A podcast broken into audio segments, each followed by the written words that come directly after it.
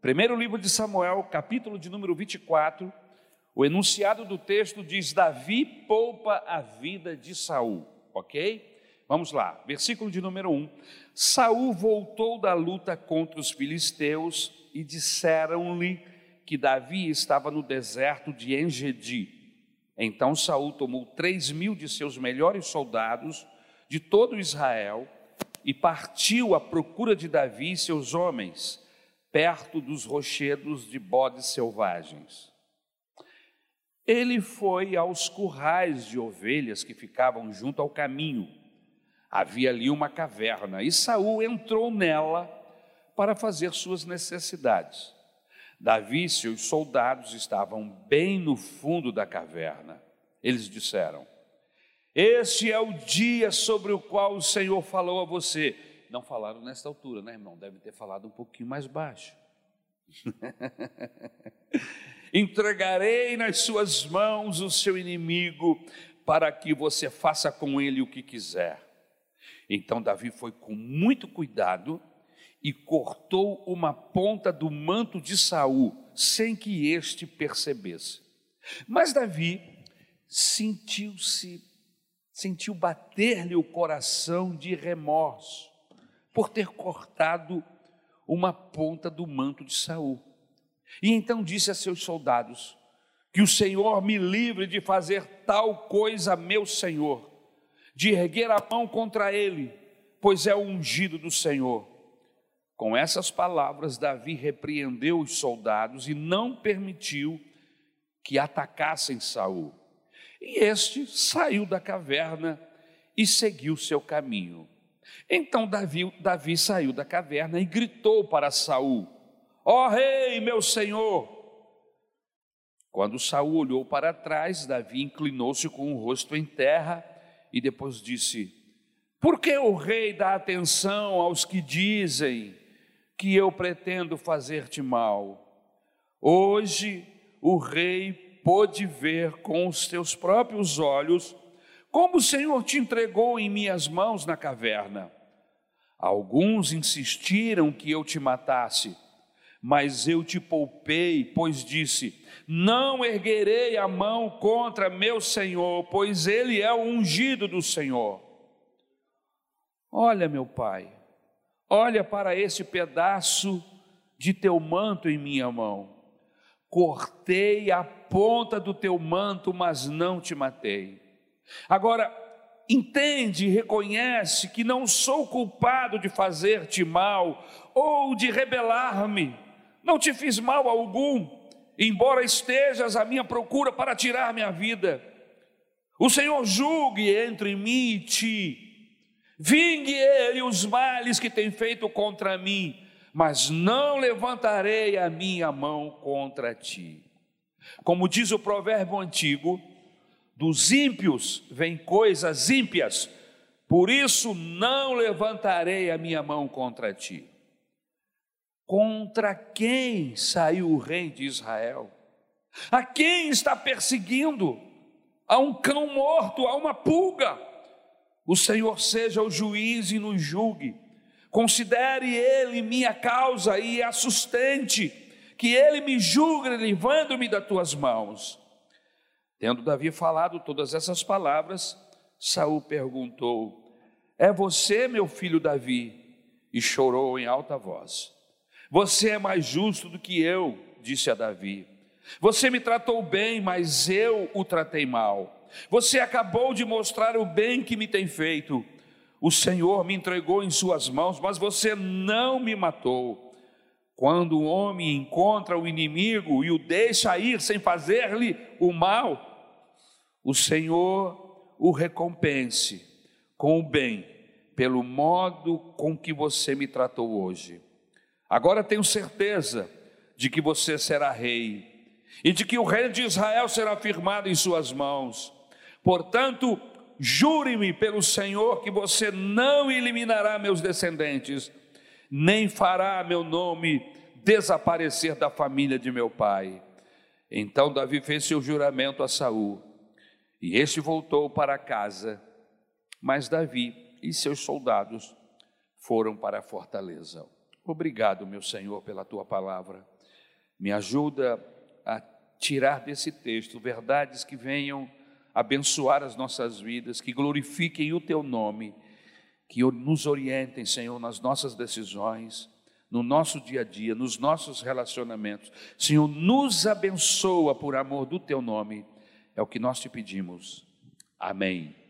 O tema da mensagem é nobreza, atitude do homem de Deus. Eu deveria ter passado o esboço para os irmãos, mas não houve tempo, nós atendemos o gabinete até agora e viemos praticamente para cá, em cima da hora.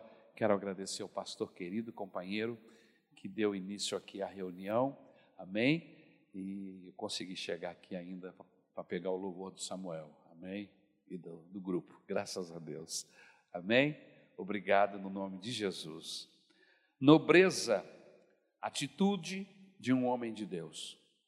Queridos, eu, eu leio a Bíblia e eu fico encantado com a palavra de Deus. Como a Bíblia é especial. A Bíblia nos ensina a lidar com Deus. A Bíblia nos ensina a lidar com os nossos amigos. E a Bíblia nos ensina a lidar com os nossos inimigos. Olha que coisa fantástica. Agir com nobreza. Isso, irmãos, isso não é para qualquer um. Agir com nobreza, isso é coisa de gente de Deus.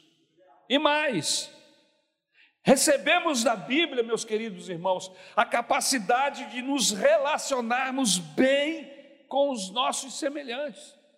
Por isso me encanta a palavra de Deus, porque ela trata com a gente de uma maneira tão especial, fazendo-nos conhecer a Deus, amar a Deus, a conhecer a nós mesmos, a ter amor próprio, amar as pessoas que nos rodeiam e, como disse Jesus, amar até os nossos inimigos. Neste texto que nós acabamos de ler, nós aprendemos com Davi a capacidade de vencermos nossos inimigos com nobreza.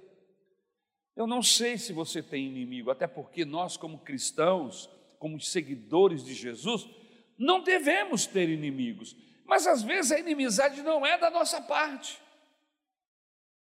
Na maioria das vezes, a inimizade não vem da nossa parte.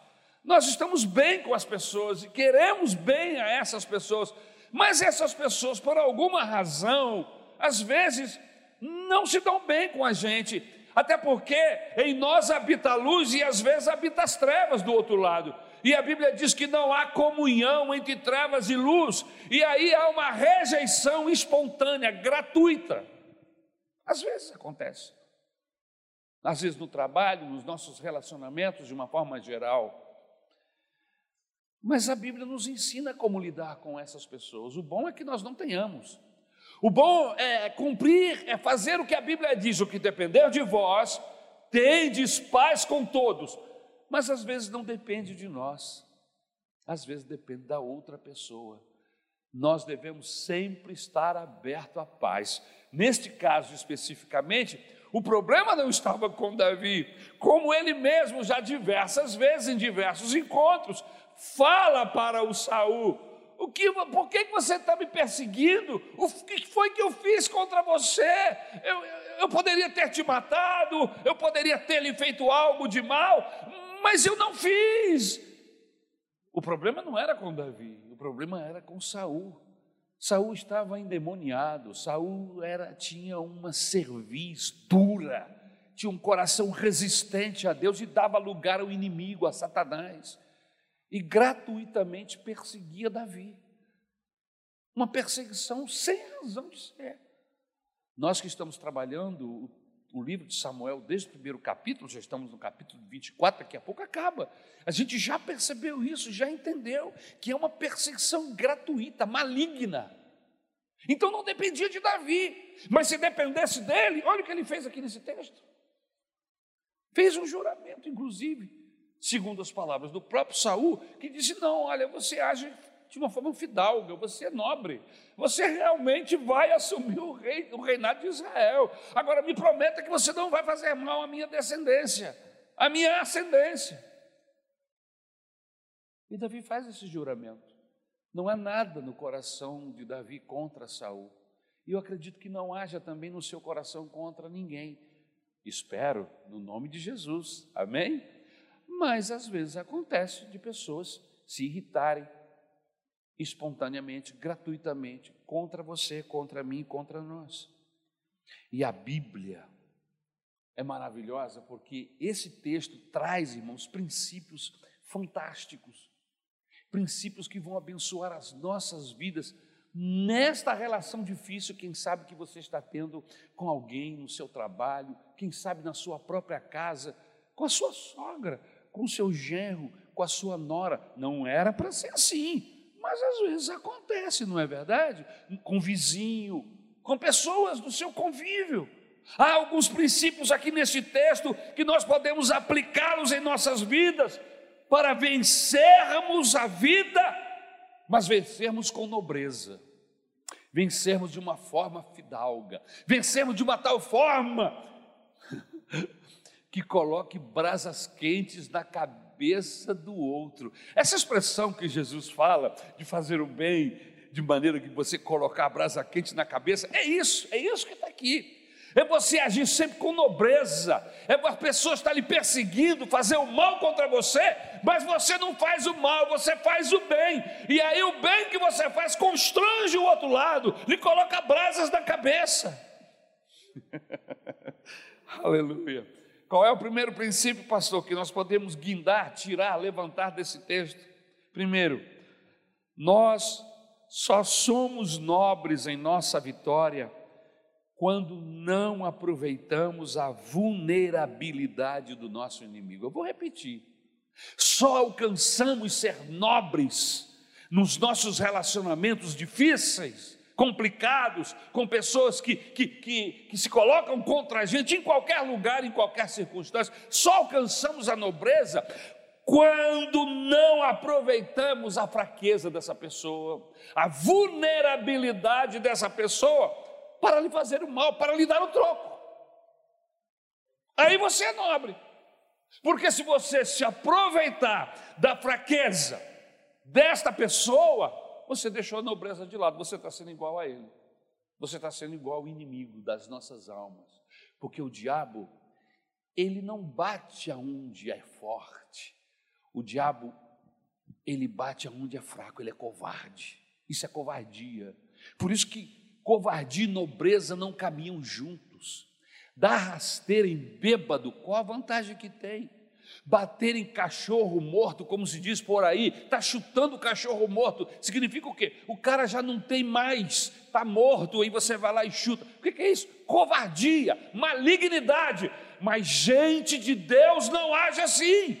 Gente de Deus é nobre. O inimigo apresentou uma vulnerabilidade, apresentou uma fraqueza, e na mesma hora veio uma tentação para que você dizer agora é a sua chance de dar uma banda, de dar uma rasteira, de expô-lo diante da multidão, e você não faz isso. Por quê?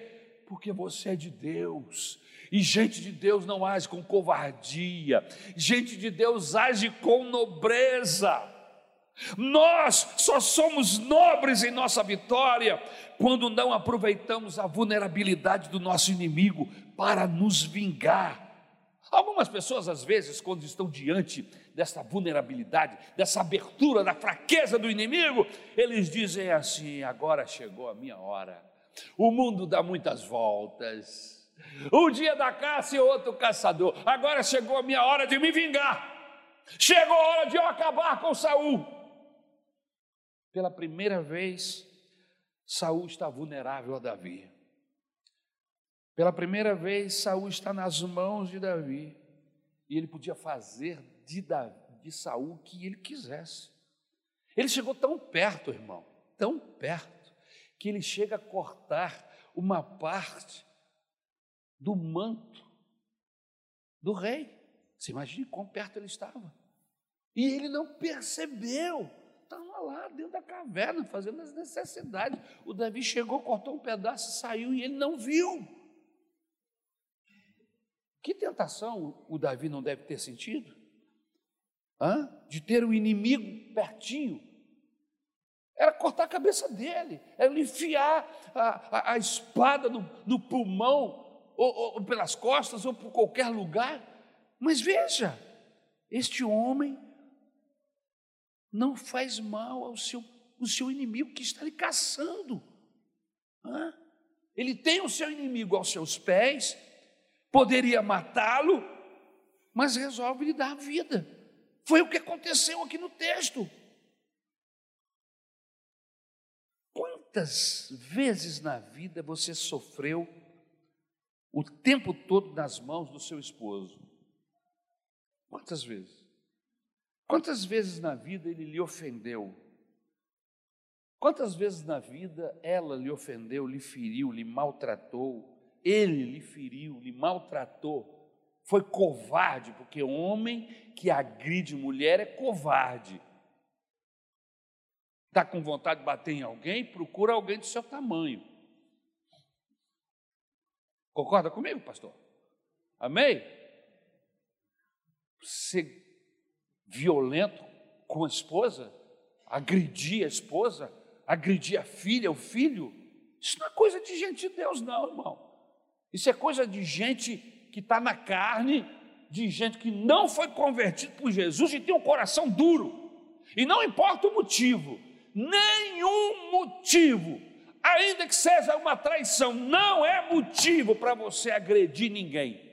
Você não tem esse direito de agredir pessoa alguma, e muito menos a sua esposa que faz corpo com você, que ama você, que é mãe de seus filhos. Isso é criminoso e é crime mesmo. E a gente precisa tratar isso na igreja de uma forma séria. Nós não podemos admitir, em nome de Jesus, que os servos do Senhor sejam estúpidos a esse nível de agredirem suas esposas, de maltratarem, por maldade, por ruindade. Irmãos, eu fico sabendo de cada coisa que me deixa nervoso.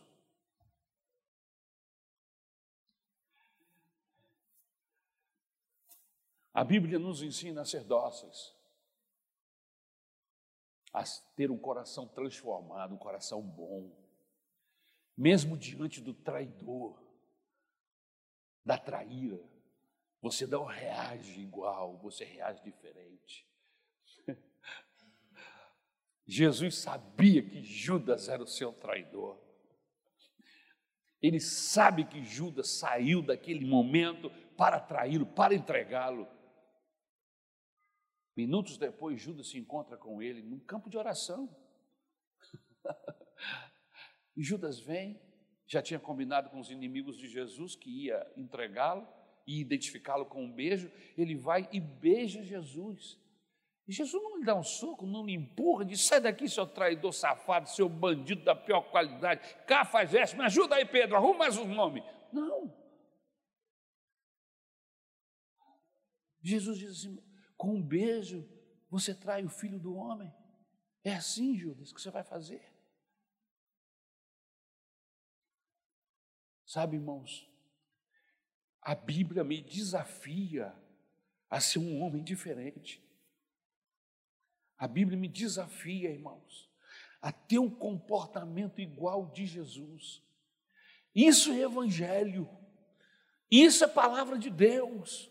Ser crente não é vir na igreja, ser crente não é ter carteirinha da, da, da igreja, ser membro de, de, de uma organização religiosa qualquer. Ser um discípulo de Jesus é pisar aonde ele pisa, é caminhar como ele caminha, é agir como ele agiu e age. Isso é ser discípulo de Jesus. E esse é o meu desafio, meus irmãos. Eu sou desafiado todo dia a não ceder à tentação de me transformar em um monstro de iniquidade.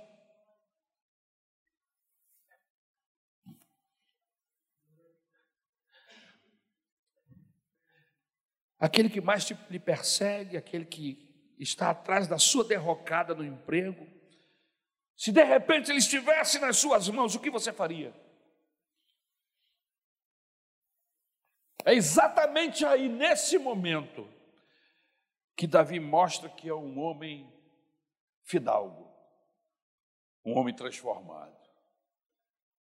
Eu conheço crentes que entrega os outros na repartição do trabalho para poder galgar posições melhores ou a simpatia do seu chefe, ele é um entregador, um X9. Eu não sei aonde essas pessoas estão aprendendo a ser de Deus dessa forma.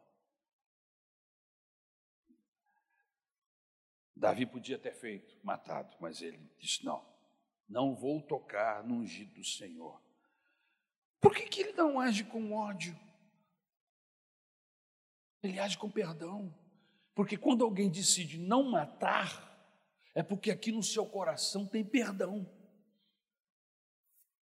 Falar e ensinar sobre o perdão é muito difícil, meus irmãos. É muito mais fácil você falar sobre perdão do que praticar, do que fazer. E aí, já que a gente entrou nesse assunto, eu preciso lhe dar pelo menos três dicas. Falar três coisas importantes acerca do perdão. Primeiro, perdão não é um sentimento. Escute isso. Perdão não é um sentimento.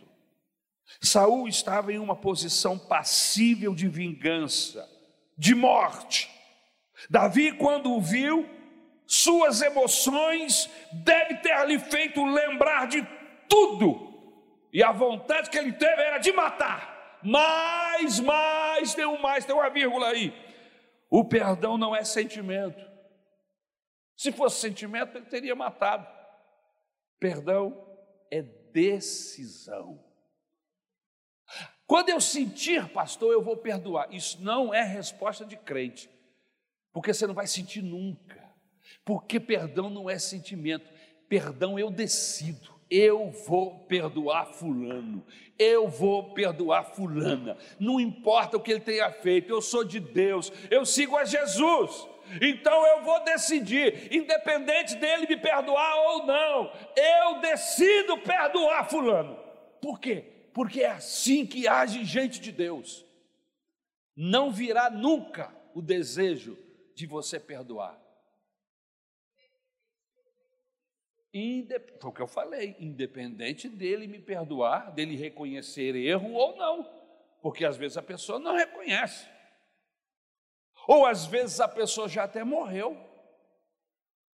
Um pai, uma mãe, um parente, alguém muito próximo que lhe fazia muito mal e morreu, e você tem toda a razão de estar com raiva, de porque ele lhe fez sofrer. Você, como se diz por aí, comeu o pão que o diabo amassou, não é verdade? Sofreu nas mãos desse, desse bandido, desse salafrário, e aí ele morreu. E agora?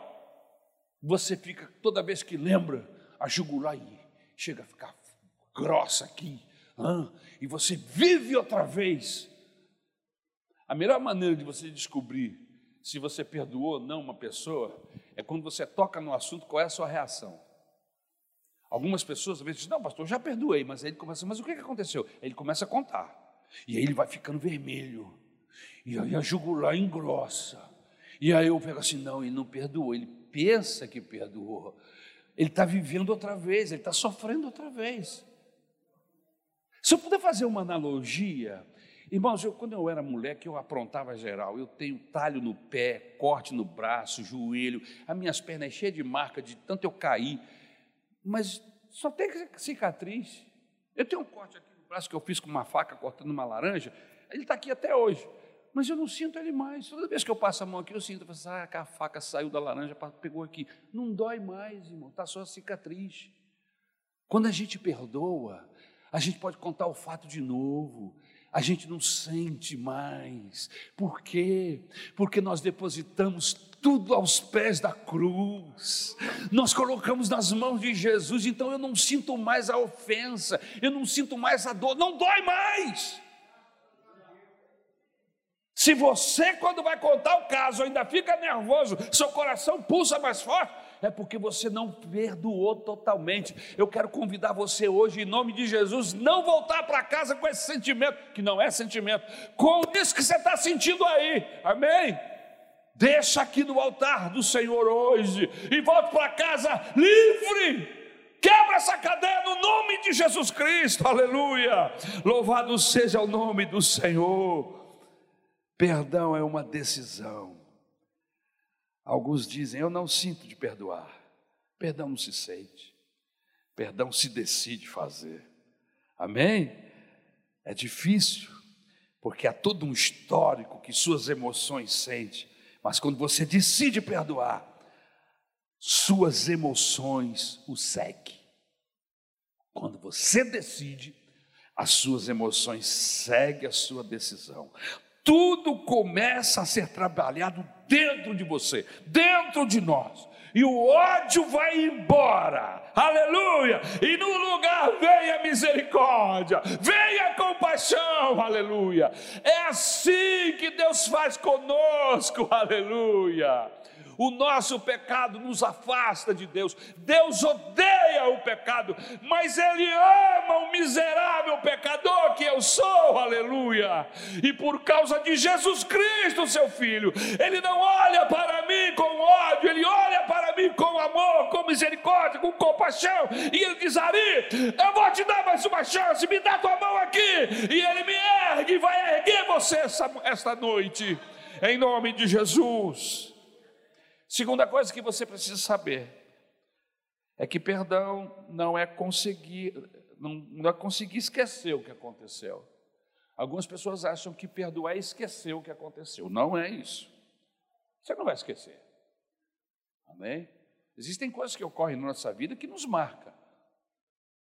Mas nós não esquecemos. Mas quando há perdão, a gente lembra. Mas como eu falei há pouco, não dói mais. É como uma cicatriz. Não dói mais foi ferido, saiu sangue, precisou até tomar pontos, né?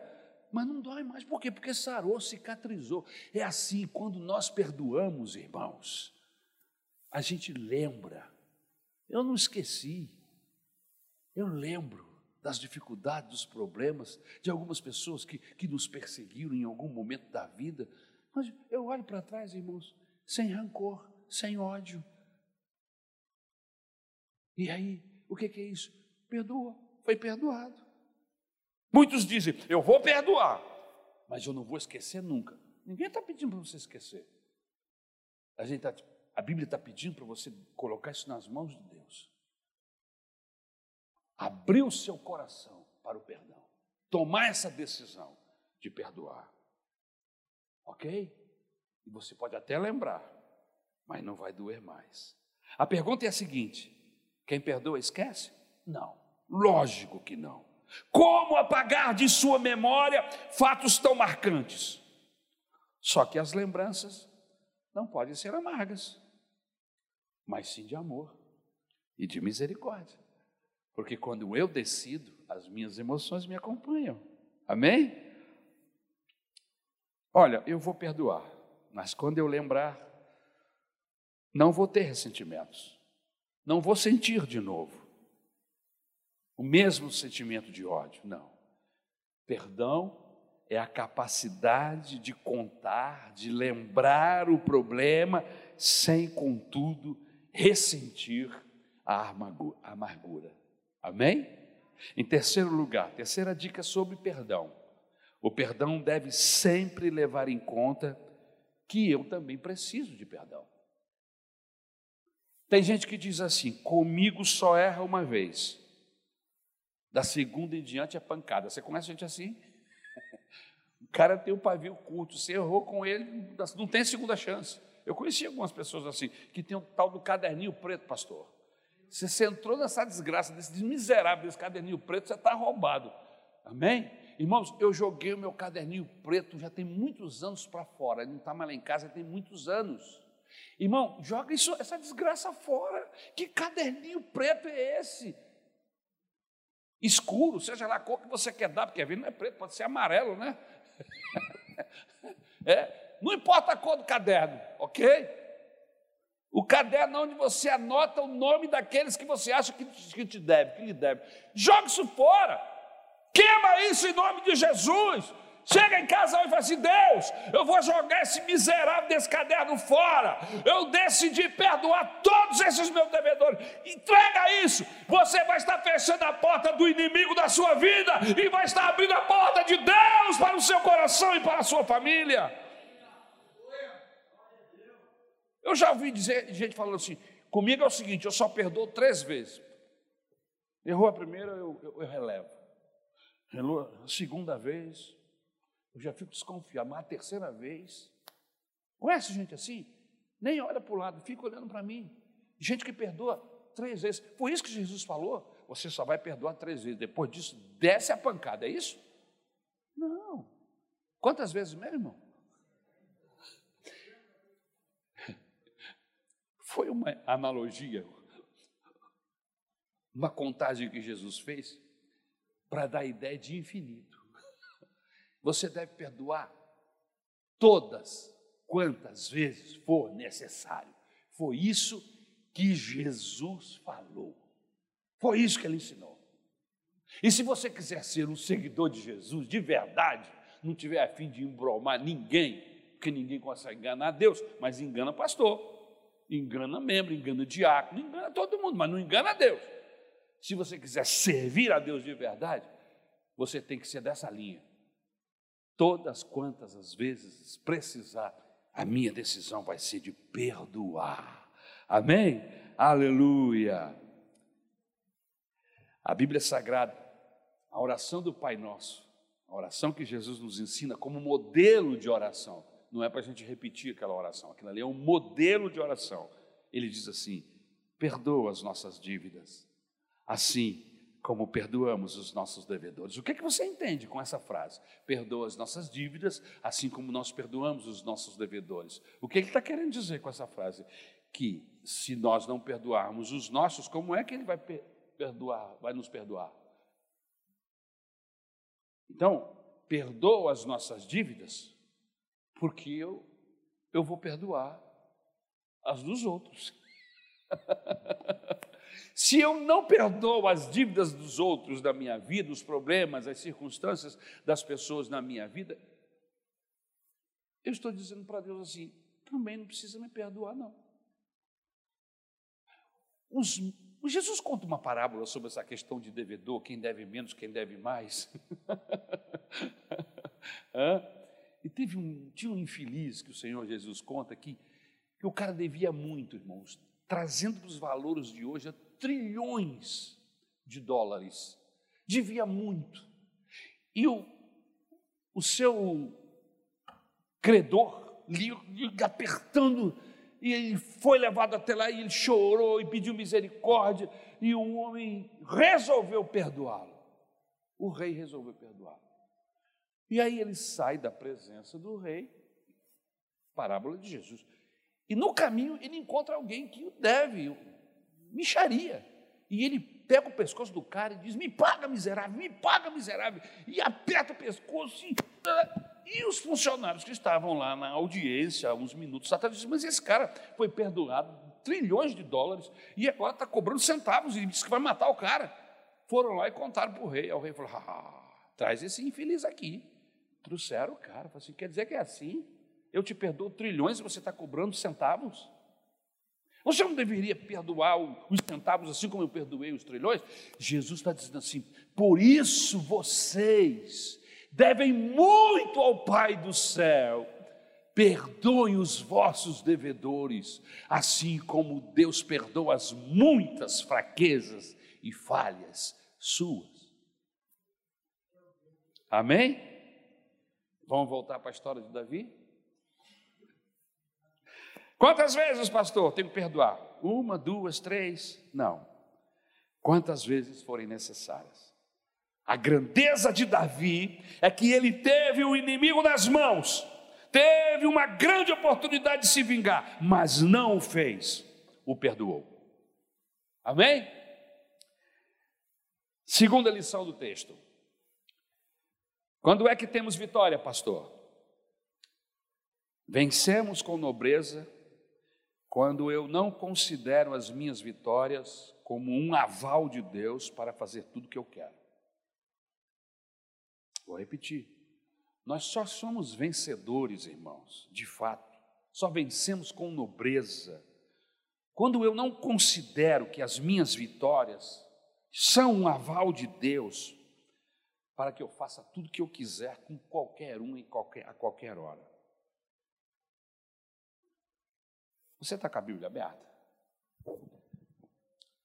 Veja, veja o versículo 4.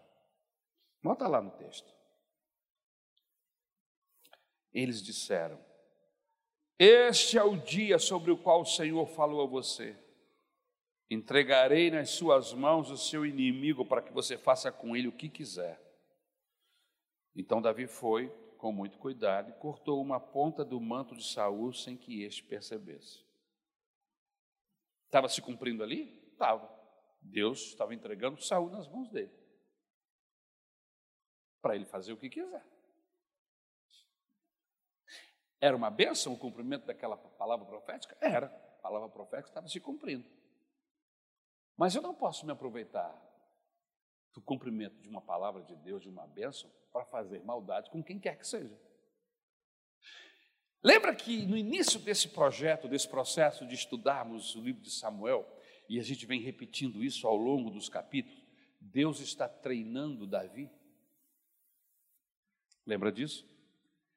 Que Deus está colocando Davi à prova, está treinando Davi, porque Ele quer que Davi reine, mas Ele não quer que Davi reine de qualquer jeito. Não pega um indivíduo lá do meio da malhada, do meio das ovelhas e joga sentado no trono para reinar diante de um povo assim do nada, sem nenhuma capacidade, sem nenhuma condição. Não, Deus não é louco.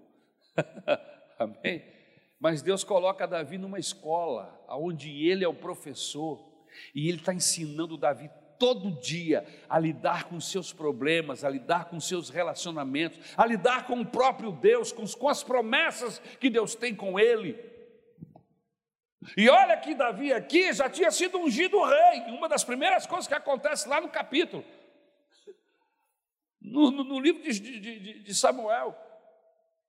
É que Samuel vai lá e unge Davi rei. E aí você pensa, pronto, agora ele vai para o palácio. Não vai. Agora começa o treinamento. Ele foi só ungido, mas ele não entrou ainda. Ele não, ele não é de fato rei.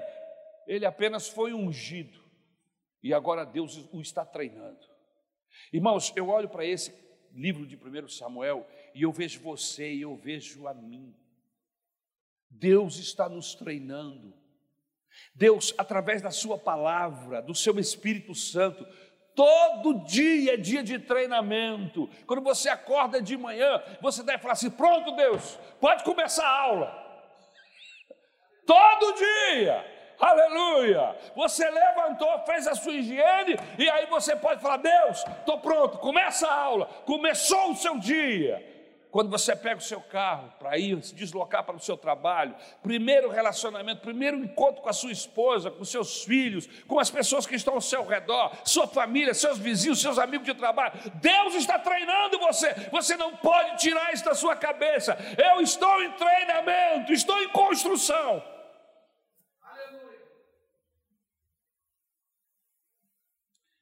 Eu me lembro que há uns anos atrás eu pregando uma mensagem, eu tive a vontade de escrever. Até que a ideia não era minha, eu já tinha visto aquilo na internet. Uma obra em acabamento, tijolos, pá, um, um carrinho de mão e um obreiro, e escrito assim: Perdoe-me, estou em construção. Estou sendo trabalhado todo dia. Nós estamos sendo trabalhados todos os dias. A gente precisa ter essa consciência. Tem ninguém bom aqui não, irmão. Bom aqui é Jesus. Tem ninguém aqui que é melhor do que ninguém. Você fala, ah, o pastor está lá no púlpito, irmão. Eu estou em tratamento 24 horas por dia. O Espírito Santo está trabalhando em mim e eu estou agarrado nas misericórdias do Senhor, porque eu quero chegar, irmão. Eu sou crente para entrar no céu, irmão.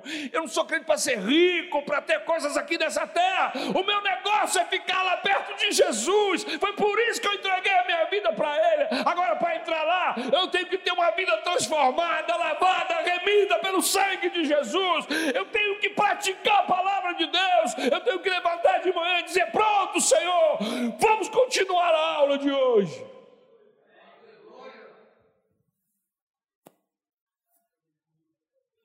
Aleluia.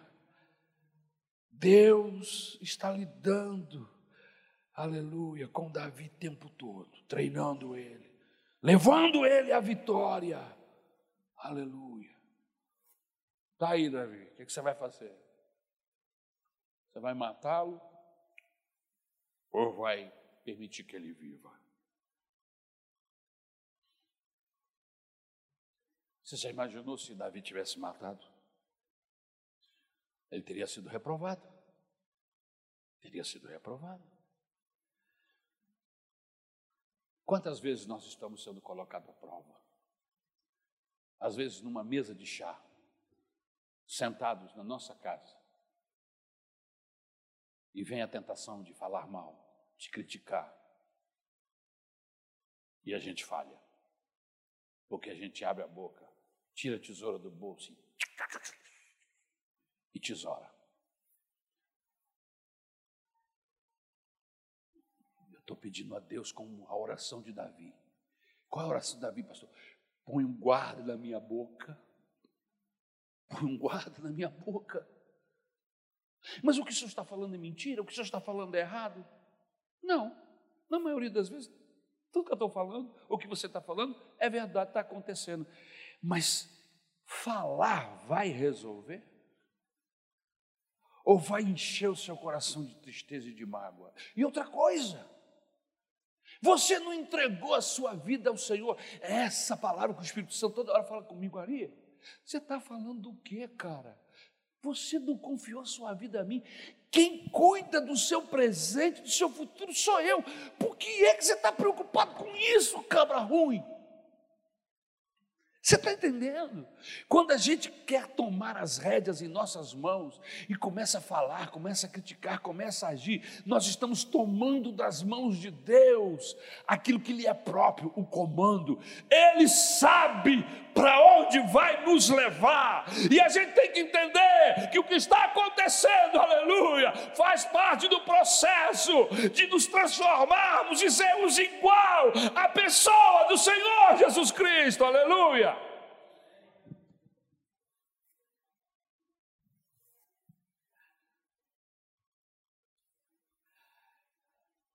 Davi sabia que estava sendo treinado.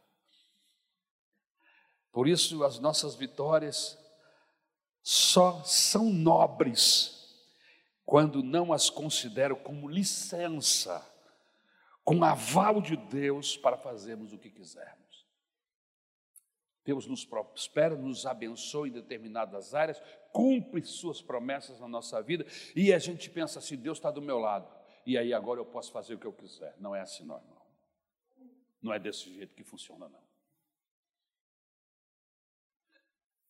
Uma das grandes questões do meu coração é saber de que lado que Deus está nas minhas nas guerras que, me, que a vida me apresenta. Eu procuro sempre pedir a Deus, Deus me ajuda, eu quero saber qual o lado que você está. Porque o lado que Deus tiver é para lá que eu vou. Não importa se o lado que Deus tiver é o lado que estiver mais sofrido, que estiver mais ruim, preocupante, difícil, não importa. Eu quero estar do lado de Deus, porque triste coisa, irmãos, é você entrar numa peleja e descobrir que está lutando contra Deus. Desgraça pura. Você descobrir que está lutando contra Deus, que te aliou ao exército errado, ao lado errado da guerra.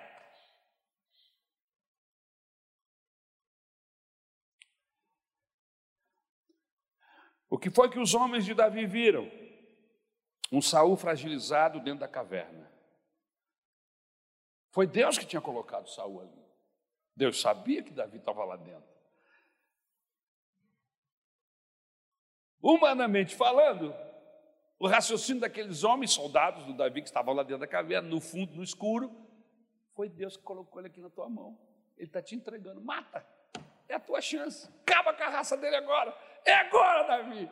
Que Deus maravilhoso. Mata, foi ele. Foi mesmo. Foi Deus que botou tudo certinho nas mãos dele. Mas não era para matar.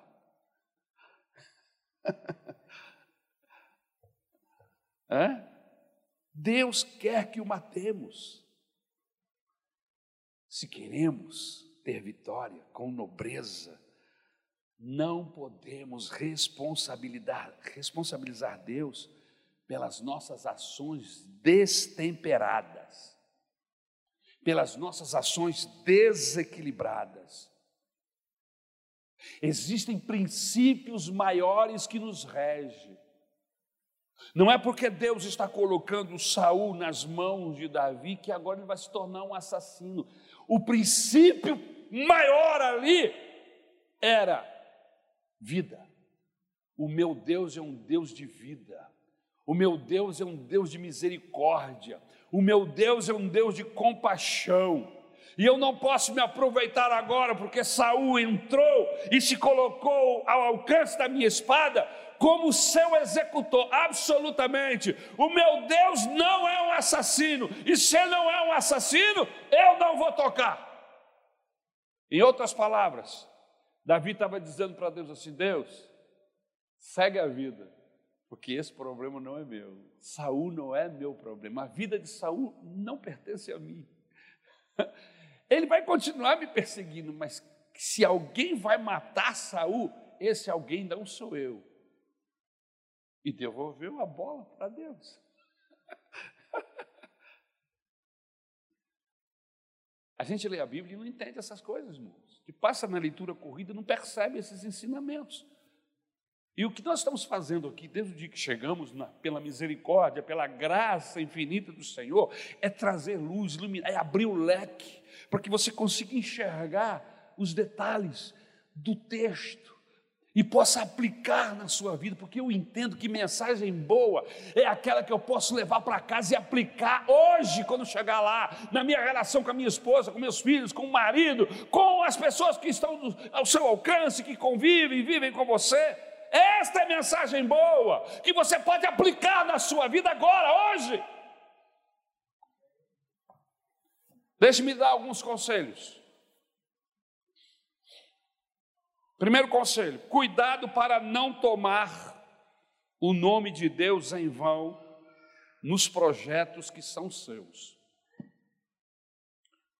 Exemplo: Olha, eu estou sentindo que Deus não quer mais o nosso namoro. Eu já vi gente terminando namoro, terminando casamento assim. Safado, bandido. Seja homem.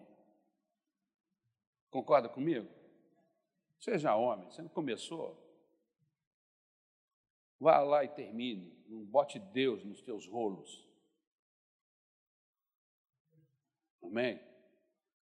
Quem está namorando a moça é você. Como é que agora Deus sentir que Deus? Que conversa fiada é essa, rapaz? Vem aqui que eu vou orar e repreender essa covardia em nome de Jesus. Servir a Jesus é coisa para homem, viu? No sentido completo da palavra. Homem, criação de Deus, envolve a mulher junto, tá, irmãos?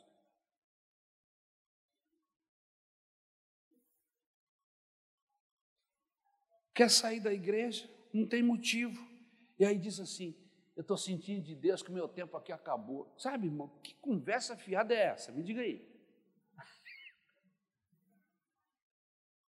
O cara arrumou uma encrenca com alguém aqui, ficou triste, em vez de chegar e falar: Ó, oh, pastor, eu quero ir embora. Não, some. É quando alguém pergunta: Não, senti de Deus. Sentiu nada, rapaz. Não sentiu. Por acaso Deus que opera lá na outra igreja é diferente daqui? Por acaso os doentes de lá não são iguais aos daqui? Você vai trocar de hospital. Você entendeu? Vai trocar de hospital. Não é melhor ficar aqui e pedir a Deus para efetuar a cura no seu coração, a cura no coração dos irmãos, do que abandoná-los e ir para outro lugar?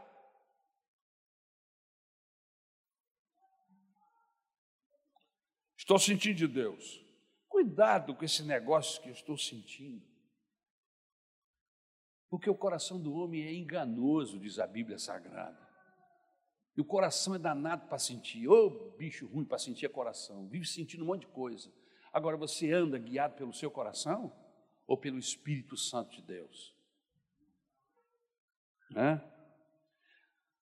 Segundo conselho, cuidado para não autenticar o que quer fazer, o que você quer fazer, dizendo que é plano de Deus.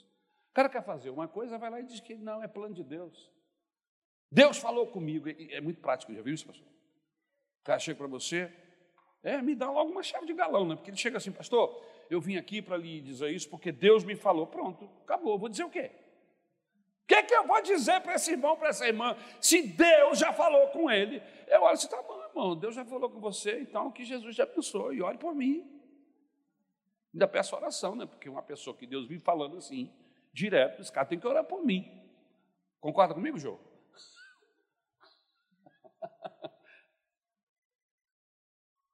Você quer autenticar suas decisões? E aí você disse que foi Deus. Por que você está falando isso? Porque Davi estava com tudo para autenticar a ação dele. Ele podia dizer: foi Deus que botou esse homem aqui dentro não, no meu alcance. E foi mesmo. Foi Deus que colocou. Ele está me dando aval, eu posso matá-lo. É? É isso? Não, vai olhar, vai conhecer Deus, ver se Deus anda dando esse tipo de ordem para o Davi em algum momento, em relação a Saul. Cuidado para não autenticar o que você quer fazer, dizendo que foi Deus que mandou, que é plano de Deus. Quer matar Saul e legitimar dizendo que foi Deus? Mas ele não faz isso. Terceira dica: não se sinta vingado e nem culpado quando as coisas derem certo ou errado. Quando as coisas dão certo, foi Deus. Quando as coisas dão errado, foi o diabo. Quer dizer que Deus não fecha a porta na sua vida? Na minha vida, Deus fecha a porta. Inclusive, eu oro, Senhor, fecha as portas de engano. Fecha as portas de mentira. Eu não quero entrar, não. Fecha a porta. Aí, quando Deus fecha, você diz: Foi o diabo. Foi. Então, na verdade, você quer fazer o que você quer e quer justificar. Se der certo, foi Deus, se não der, não foi. Olha, irmãos, as rédeas da minha vida estão nas mãos do Senhor. Eu me sinto incapaz de orientar e de guiar a minha vida. Eu pedi a Jesus, Jesus, eu saí do volante e fui para carona. Eu falei, Jesus, me ajuda. Eu já quebrei a cara em alguns postos, está tudo quebrado aí atrás. Me ajuda, eu quero andar dirige a minha vida. Eu estou sentado no carona, meu irmão. E quando eu estou no carona, eu não fico, cuidado, oh, oh, entra à direita, entra à esquerda. Não, eu estou tranquilo. Ele sabe o caminho que vai abençoar o meu coração. Se tem alguém que quer me ver feliz, é Deus. A Bíblia diz: os meus pensamentos a seu respeito, Ari, são pensamentos de paz, de prosperidade. Alguém me ama lá no céu e quer bem a mim e a você. Por isso eu fico tranquilo, porque eu sei que Ele está conduzindo o meu barco. E não importa se tem tempestade, tem. Mas quem é que está com a mão no leme? Aleluia! Quem é que está com a mão no leme da sua vida? Na minha vida eu coloquei as mãos do Senhor Jesus no leme da minha embarcação. E na sua? É você? Quem é? Aleluia! Aleluia!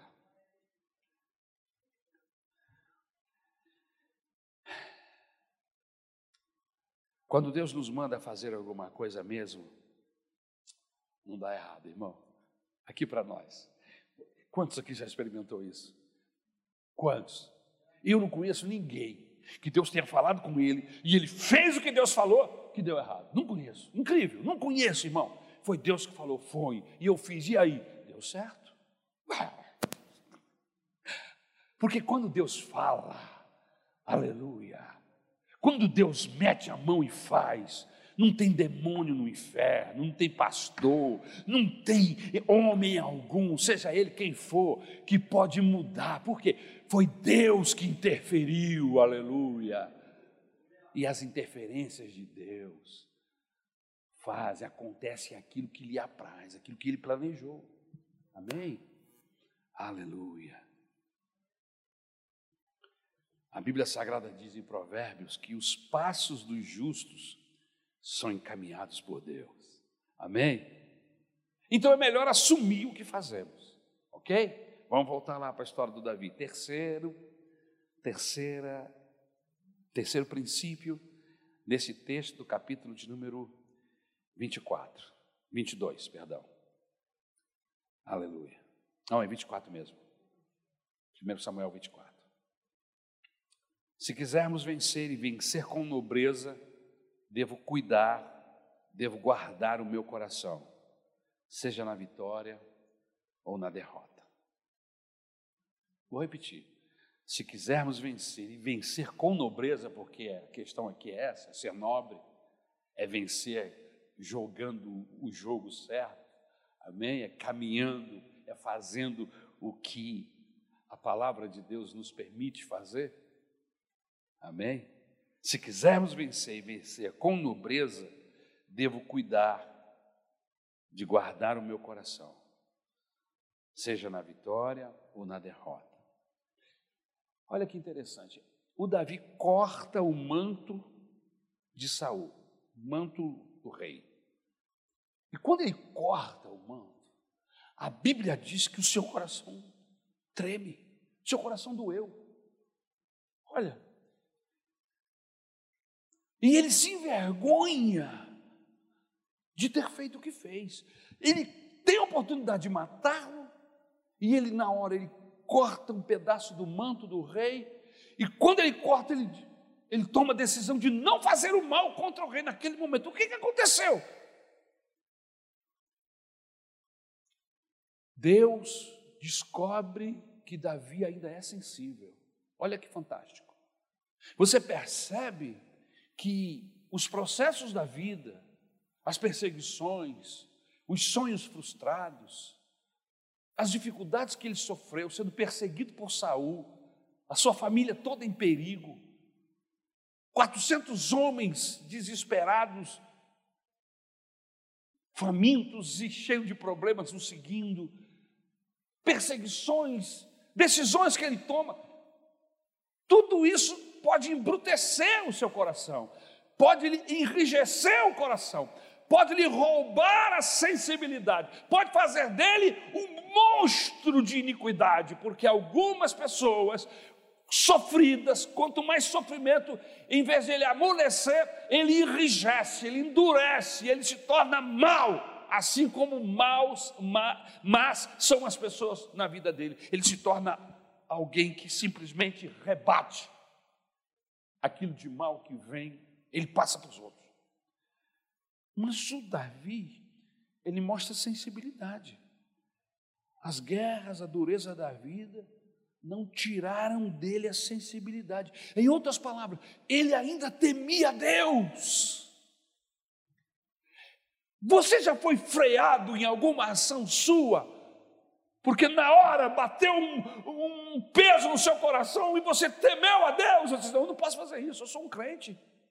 Não, não, peraí, oh, oh, oh, para aí, Ari, para aí, freia. Você é seguidor de Jesus. Você não pode agir assim. Você não pode dar o troco na mesma moeda. Você é de outra estirpe. Você foi remido pelo sangue do Cordeiro. Você é uma testemunha de Jesus. Você não pode agir assim. Você já foi freado? em uma ação dessa forma. Temor de Deus. Você se lembra a primeira vez que você mentiu? Que você fez algo errado? E você ficou com o coração pulsando forte. Ele deu medo. Mentir. O problema é que quando nós perdemos o temor de Deus, Perdemos a sensibilidade, a gente mente uma vez, e da segunda vez em diante é muito mais fácil. Ouvindo alguns assassinos que escreveram livros, a partir do primeiro assassinato, os outros não lhe perturbaram tanto. O primeiro, eles ficaram desesperados, mas aí veio o segundo, o terceiro, e aí ficou normal. Ficou normal. Você, quando engana sua mulher a primeira vez, você fica apavorado. Mas aí você engana a segunda, engana a terceira, engana o seu marido a quarta, a quinta vez. Fica comum. Você não sente mais. Roubou a primeira vez, fica assustado. Mas aí você rouba a segunda, rouba a terceira. Perde a sensibilidade. Hã?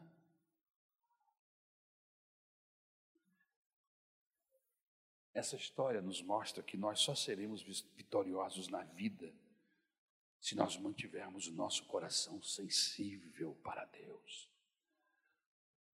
Se Deus não tiver mais acesso às cordas do meu coração, então, irmãos, eu sou um monstro de iniquidade. Eu me lembrei de um hino da harpa cristã agora aqui, Samuel. Aleluia, glória a Deus. Ele afinou as cordas do meu coração. É mais ou menos isso a letra. Aleluia, glória a Deus. Que em Jesus meu coração foi afinado. Alguma coisa assim. Sabe, irmãos? Depois acha para mim aí, por favor. Obrigado, amor. Eu às vezes vejo Jesus com uma chave na mão, afinando o meu coração. Assim como um instrumento, o, o Abner, ele afinar o, o teu saxofone, existe lá uns, uns pinos, uma chave própria, que ele deve fazer uma regulagem lá, não é assim? Na abertura, saída de ar, na palheta tem uma regulagem, a guitarra, o contrabaixo a bateria, tudo tem uma afinação. E o meu e o seu coração também precisam ser afinados. Mas afinados de acordo com os acordes do céu. A nossa afinação não é mais a afinação do mundo. E quando meu coração emite algum som que não é próprio dele, eu tenho que perceber que precisa que as mãos do Senhor, as mãos hábeis do Espírito Santo, venham afinar o meu coração, porque eu quero estar afinado com o meu Salvador. Eu quero que quando sai um Lá bemol aqui, meu irmão, saia um Lá bemol lá também, aleluia. Você está entendendo?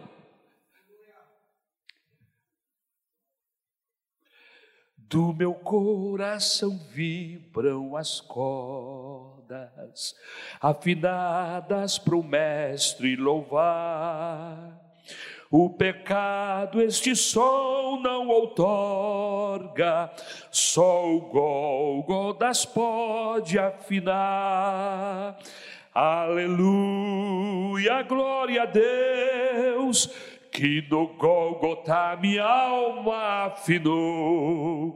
Aleluia, glória a Deus, que no Calvário a minha alma afinou. Foi no Calvário, aleluia. Foi lá na cruz que eu cheguei desafinado, com meu coração destruído, e o Senhor Jesus me abraçou, afinou as cordas do meu coração, e agora, aleluia, o que sai do meu coração são notas afinadas que adoram e glorificam o nome do meu Salvador. Irmãos, foi para isto que Deus nos chamou para emitir bom som, som afinado com o céu. E quem anda com um som afinado com o céu, aleluia, não tropeça, aleluia, não ofende, não fere. Por quê? Porque o som é afinado, aleluia. Você só será vitorioso na vida se mantiver o seu coração assim, sensível para Deus. Deus se agrada disso. Lembra quando Davi, já velho, afastado de Deus, manda matar Urias por causa da sua mulher? Lembra? Esse mesmo Davi, mais velho, lá na frente, ele diz assim lá no Salmo: Enquanto não confessei o meu pecado, meus ossos derreteram, meu coração murchava. Você quer ter um coração endurecido, seus ossos derretendo? Perca a sensibilidade. Não deixe Deus mais atuar na sua vida e você vai perder totalmente o contato com Deus. Agora a Bíblia diz que quando a gente abre o nosso coração, quando nós permitimos que o Espírito Santo toque e nos tornemos sensíveis à voz de Deus, a Bíblia diz que Deus não rejeita, não rejeitará a um coração quebrantado, contrito, diz o Senhor. Aleluia. Tem gente que está sem coração. A gente diz que às vezes nós estamos com calo. Você já notou que a calosidade, ela tira a sensibilidade? Tem gente que tem calo no, no cotovelo, tem calo no joelho, tem calo nos pés. Geralmente o local onde tem a, o calo, geralmente é insensível. Tem gente que coloca, espeta até um alfinete, eu já vi gente fazendo isso. Não tem dor, porque tem um calo. Não deixa criar calo no seu coração, não, irmão. Não deixe que a vida crie calos no seu coração, de maneira que, que Deus não tenha mais acesso que tornemos parte do coração endurecido e não sejamos iguais a Jesus. Amém? Quarto, e eu estou fechando. Quando é que a gente vence e vence com grandeza na vida? Quando não perdemos a capacidade de ver o melhor nos outros. Eu não podia terminar essa mensagem sem falar sobre isso. Eu já trabalhei sobre isso aqui algumas semanas atrás, em um outro sermão a questão de esperar do outro não apenas coisa ruim, mas confiar no ser humano, dar oportunidade ao ser humano. Eu vou repetir. Quando é que a gente vence e vence com grandeza na vida? Quando não perdemos a capacidade de ver o melhor nos outros. Versículo 6. Eu vou ler, vale a pena. Veja o texto. Olha lá. E então disse a seus soldados: Que o Senhor me livre de fazer tal coisa ao meu Senhor, de erguer a mão contra ele, pois ele é o ungido do Senhor. Davi não consegue ver Saul como um crápula. Olha que interessante, irmãos. E ele era um crápula. Era um bandido de primeira qualidade, de primeira marca. É, mas Davi não consegue vê-lo assim. Que homem é esse que vê no seu pior inimigo um ungido? Que homem é esse? Quando é que nós vencemos na vida, meus queridos, com nobreza? Porque não é só vencer, é vencer com nobreza. É quando olhamos para o nosso próximo não como um canalha, como um patife, como um mentiroso. Olhamos para o nosso próximo e conseguimos ver no próximo o melhor, o melhor que ele tem para dar. A gente precisa colocar a nossa visão na régua de Deus. E aí temos mais esperança acerca da humanidade e esperança acerca das pessoas que convivemos com ela. Irmãos, só o diabo não tem jeito. O diabo já foi condenado. Ele já está condenado. Para ele não tem mais jeito. Mas fora o diabo e os seus anjos, todo ser humano, há uma esperança de que pode haver mudança. Irmãos, a síndrome de Gabriela acabou. Eu sei que muita gente aqui não é desse tempo, mas tinha uma música que é muito famosa, de um dos cantores mais famosos desse país, que dizia assim: Eu nasci assim, vou viver assim, vou morrer assim. Gabriela era o nome da pessoa, era até o nome de uma novela. Mas olha, irmãos, acabou a síndrome da Gabriela. Quando Jesus entrou na humanidade, Pau que nasce torto não morre torto. Se esse pau for colocado nas mãos do exímio carpinteiro, este pau vai mudar, vai desentortar, aleluia. Essa madeira vai servir para alguma coisa, porque o carpinteiro é hábil. Por isso a esperança. Às vezes eu, algumas pessoas vêm falar de pessoas Fulano, Fulano fez isso, Fulano fez aquilo, o senhor não sabe? Sei, mas ele fez isso há quantos anos? Quantos meses atrás? Já tem dez anos, não perdoa ainda não? Dez anos. Hã? Ele já falou com Jesus, Jesus já perdoou os pecados dele, por que você não perdoa ainda? Cobrança, uma medida, além daquilo que, que queremos que nos que venham nos medir.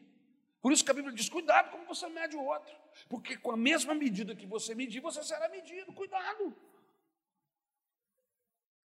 Então, use a medida de Deus, a medida da chance, a medida da oportunidade, à medida da transformação, até o diabo muda para pior. Nós, seres humanos, podemos mudar para melhor, sim, aleluia. A esperança para o ser humano, principalmente se Jesus entrar na vida dessa pessoa, se o Espírito Santo tocar, ele pode melhorar sim, e pode mudar e ser transformado e entrar no céu. Irmãos, eu acho que nós vamos ter grandes surpresas quando chegarmos lá no céu gente bandida que você jamais pensou que iria encontrar lá, você vai encontrar e vai ficar surpreso. Rapaz, olha quem está ali, olha, olha quem está ali.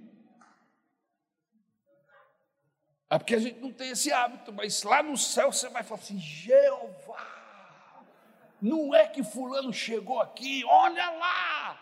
Irmãos, você tem que ficar surpreso não é com a chegada dos outros, você tem que ficar surpreso com a sua chegada. Irmãos, se você vê um cabra pulando lá no céu, feito uma pipoca na panela, sou eu, eu vou estar pulando de alegria, porque eu consegui chegar, eu consegui entrar, e não foi pelos meus méritos, foi pelos méritos de Jesus Cristo, nosso Senhor. Aleluia, aleluia. Aleluia. Veja aquela mulher prostituta. Todos olhavam para aquela mulher como uma prostituta condenada à morte, não foi? Como foi que Jesus olhou para ela? Como uma pecadora que merecia misericórdia e perdão. E foi isso que ele falou para ela: mulher, Aonde estão os teus inimigos, os teus acusadores? E ela levanta a cabeça e diz: Não ficou nenhum, Senhor. Então vai e não peca mais, minha filha. Vai e não peca mais. Deus está te dando uma nova chance. Aleluia. Louvado seja o nome do Senhor. Jesus não viu naquela mulher uma mulher condenada, uma prostituta condenada. Jesus viu naquela mulher uma, uma mulher salva, limpa, santa foi isso que ele fez comigo, foi isso que ele fez com você. Ele olhou para mim, cheio de pecado, e disse assim: esse cara fede, é ruim, é mal, mas eu, se eu entrar na vida dele, olha lá, ele já vai estar melhor, ele vai, vai ser transformado. Jesus olha para a gente sempre com esperança de mudança. Amém? Aleluia. Não foi isso que aconteceu com aquela mulher, a samaritana, lá do poço de Sicá? Hã? Jesus olhou para aquela mulher, não viu ela como mais uma mulher que já tinha se divorciado de, de quatro, estava com o quinto e o quinto não era dela. Como é que é? Também não pertencia a ela. Jesus olhou para aquela mulher com potencial de missionária tocou no coração dela. Ela correu na cidade e chamou todos os habitantes e disse: Olha, eu encontrei o Messias, ele está lá no poço, eu falei com ele, aleluia. E as pessoas, dezenas deles, quem sabe centenas, o texto não diz quantos, foram até Jesus e em um coral, parece que eles ensaiaram o coral, e disse assim: Ele é o Messias. Nunca ninguém falou como esse homem está falando, aleluia. O Messias chegou. Aleluia, aleluia. Foi isso que ele fez com o paralítico de Betesda. Como você olha para os seus filhos? Como você olha para o seu esposo, para a sua esposa? Pessoas que foram traumatizadas por maus tratos e agora só vê os outros como monstros. É aquele que diz que todo homem não presta, é aquele que diz que toda mulher não presta, que todo pastor não presta. Eu sei que tem um monte de gente que não presta, que não vale nada, mas não é assim, não é verdade. Tem mulheres boas, justas, é, é, é, é, santas, sérias. Tem homens que são corretos, que são bons esposos, bons pais e bons servos do Senhor Jesus. Tem pastores que não vale o que come, mas tem pastor justo, tem pastor santo, tem pastor que vai para o céu. Aleluia. Como é que você olha para as pessoas? Eu vou fechar aqui, porque o horário já disse que eu tenho que fechar. Eu quero convidar você para se colocar de pé, só para você pensar que a gente está acabando o culto. Não colocou de pé, vai acabar.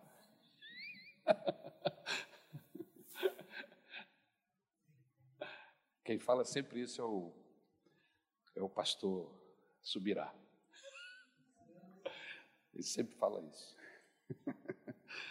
Aleluia.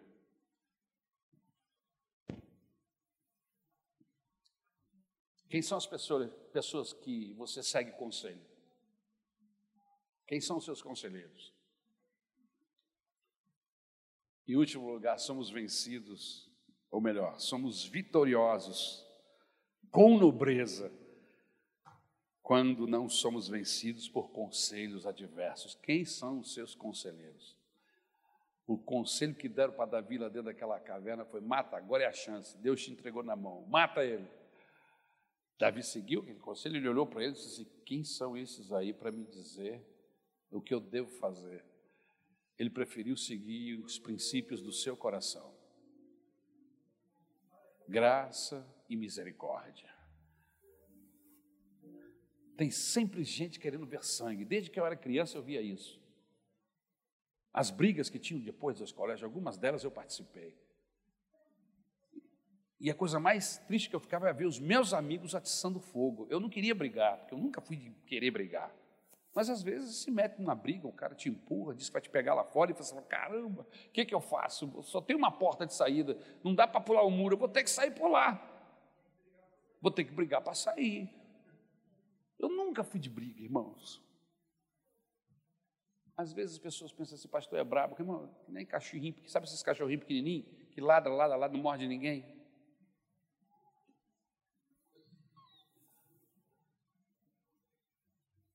A coisa que mais me decepcionava era ver os meus amigos, que diziam que eram meus amigos, dizendo, vai, soca, cospe aqui, ele xingou a sua mãe. Lembra desse negócio, Luiz? Você lembra, né? Você deve ter participado de uma dessas. Só uma, não, né? Várias, né? Ó, o Rodrigo conhece.